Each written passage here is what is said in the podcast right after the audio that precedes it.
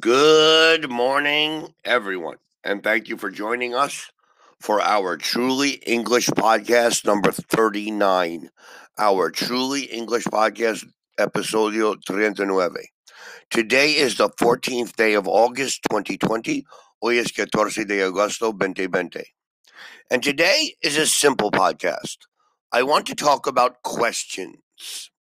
So, in English, we have the standard questions who, quién, what, qué, where, dónde, when, cuándo, why, por qué, how, cómo, which, cuál. Who, what, where, when, why, which. Now, primero, en español, tú usar cuál y qué cuál. ¿Qué es su nombre? ¿Cuál es su nombre? Pero en inglés no. We can use what, general. What is your favorite color? Y cualquier color. Pero if we use cuál in English, which, we have to give options. What is your favorite color? Cualquier color. Which is your favorite color? Yellow, blue, or red? It's más específico. And siempre cuando usar which, dar opciones. Which do you prefer? Water, horchata, or Coca Cola? Which is better, Mexico or Guatemala? Which series is your favorite, Stranger Things or Two and a Half Men? What series is your favorite? Cualquier series.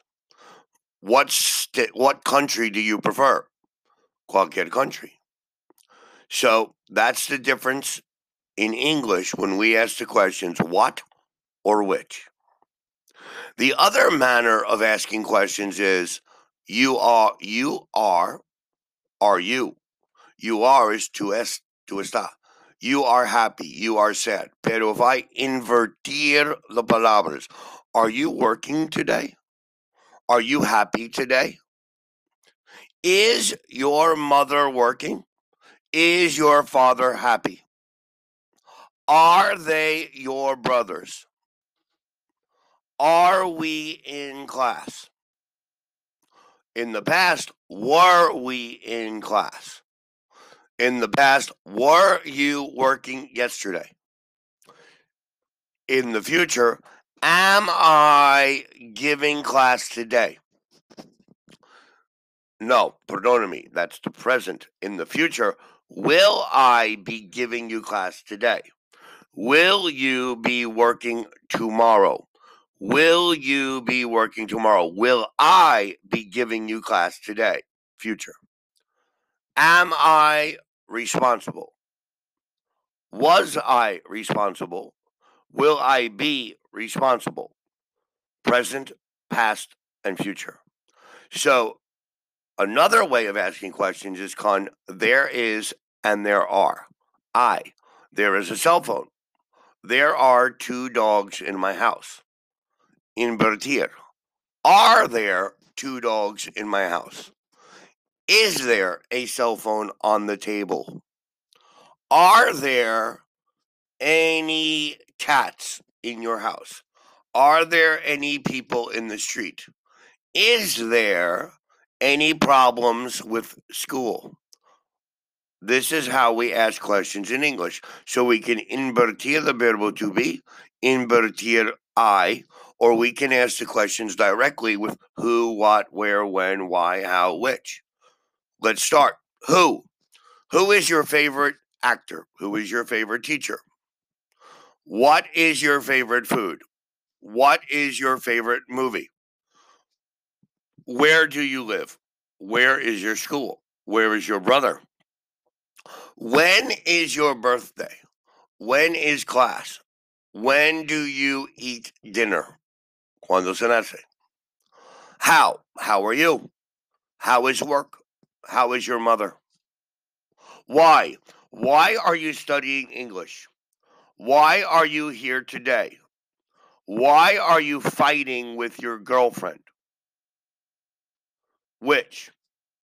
Which is your best subject? Mathematics, science, or Spanish?